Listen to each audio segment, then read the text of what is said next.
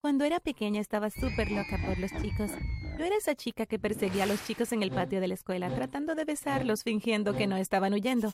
Yo escribía cartas de amor y se las mostraba a mis amigos diciendo que un admirador secreto las ponía en mi lonchera. No quería enfrentar la realidad de que tenía un aspecto un poco extraño y que los chicos no estaban interesados en mí. Todas mis amigas tuvieron novios desde muy pequeñas, pero los chicos a mí me ignoraron. Sin embargo, eso cambió cuando emprendí una caminata que me cambió la vida. Pero antes de continuar, tómate un segundo para que te guste este video y suscríbete. Nos ayuda muchísimo.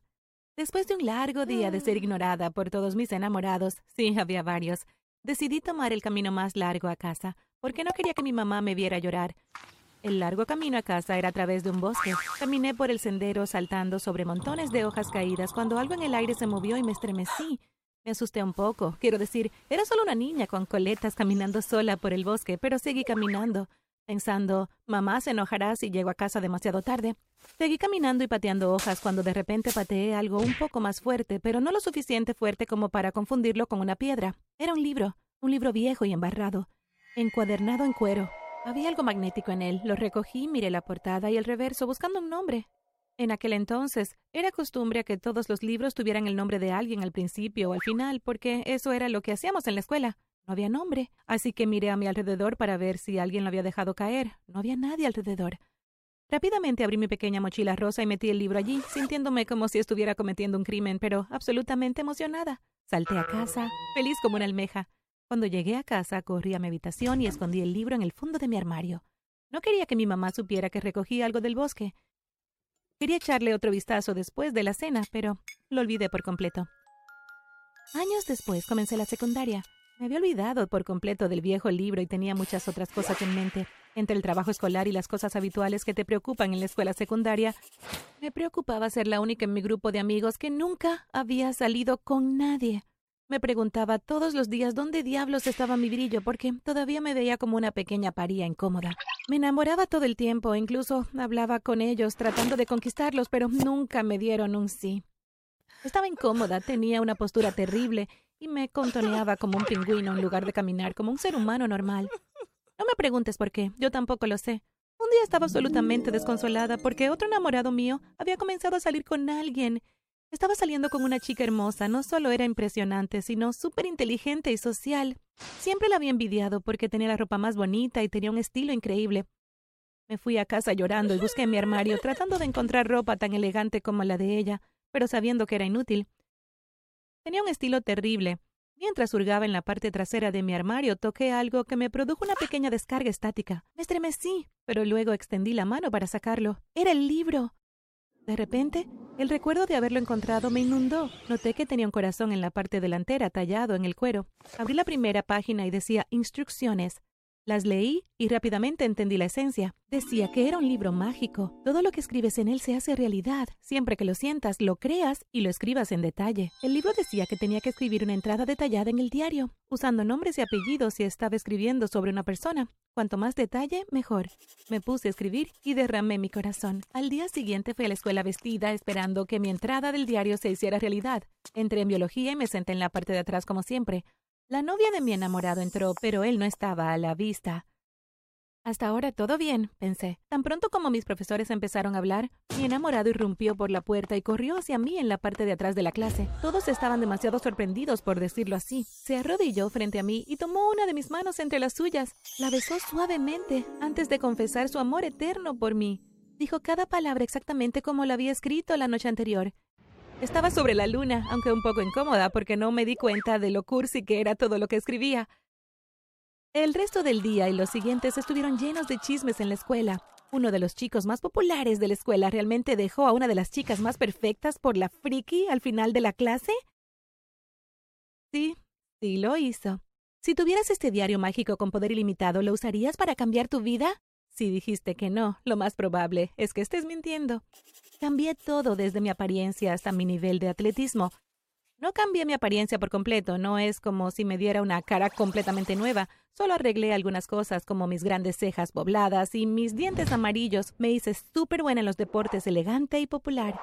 Seguía siendo yo misma, pero las cosas que la gente solía encontrar raras ahora las encontraban extravagantes y bonitas. Tan pronto como descubrí que el diario funcionaba, hice una lista de todos los chicos de los que me había enamorado.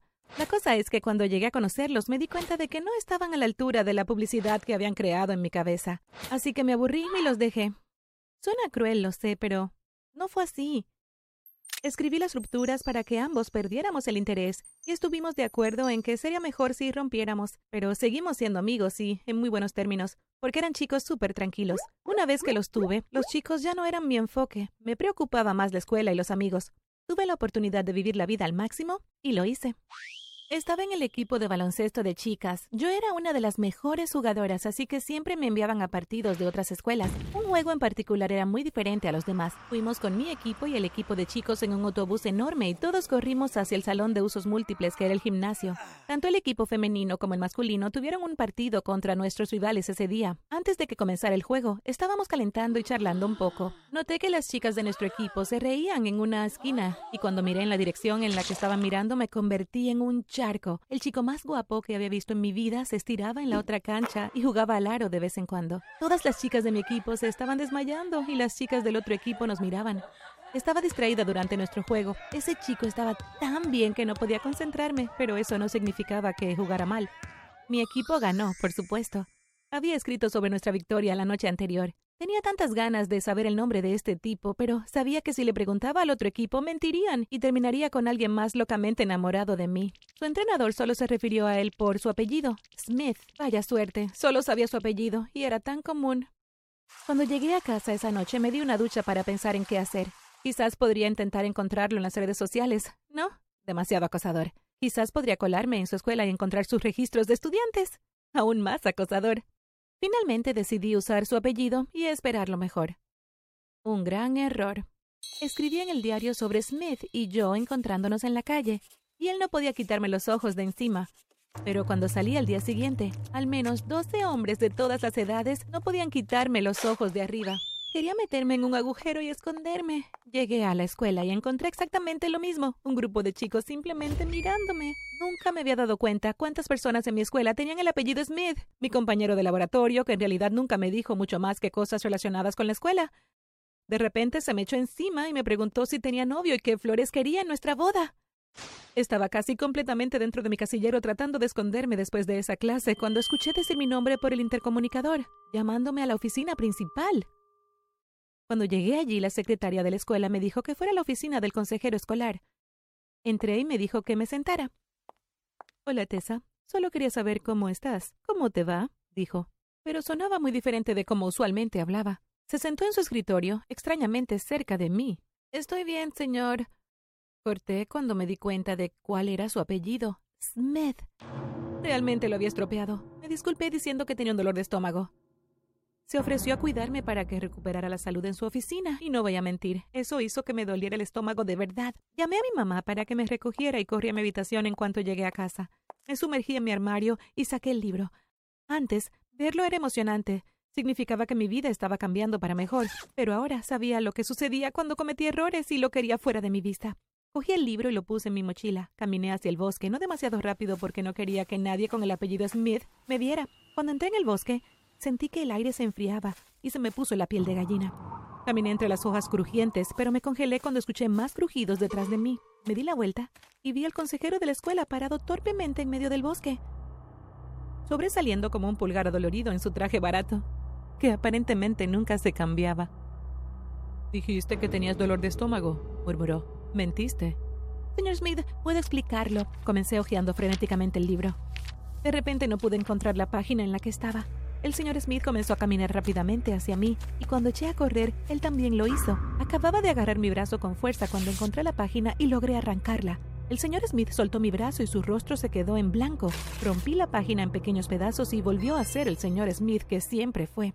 Miró a su alrededor y se sintió confundido al encontrarse en un bosque. No se dio cuenta de mí y caminó en dirección a la escuela. Suspiré de alivio y tiré el viejo libro andrajoso a un arbusto donde pensé que estaba bien escondido. Pasaron las semanas y no me arrepiento de haberme librado de ese funesto libro. Estaba emocionada porque el equipo masculino tenía un partido de baloncesto en nuestro gimnasio. Eso significaba que lo podía ir a ver con mis amigos, y esos partidos siempre eran muy divertidos. Estaba sentada en las gradas cuando volví a convertirme en un charco. Smith acababa de entrar, vestido con su camiseta de baloncesto. No tenía idea de que el partido era contra su equipo. Lo miré a él y solo a él durante todo el partido y estaba segura de que no era la única. No sé cómo, pero tan pronto como terminó el partido, me puse de pie y caminé hacia él. Estaba de espaldas a mí, así que le di un golpecito en el hombro y me presenté. Para mi sorpresa, me reconoció. Incluso dijo que quería acercarse a mí en el último partido, pero era demasiado tímido para hacerlo. Hicimos planes y salimos después de la escuela, y hemos estado hablando desde entonces. Resulta que no necesitaba magia para gustarle, solo tenía que acercarme a él y hablar.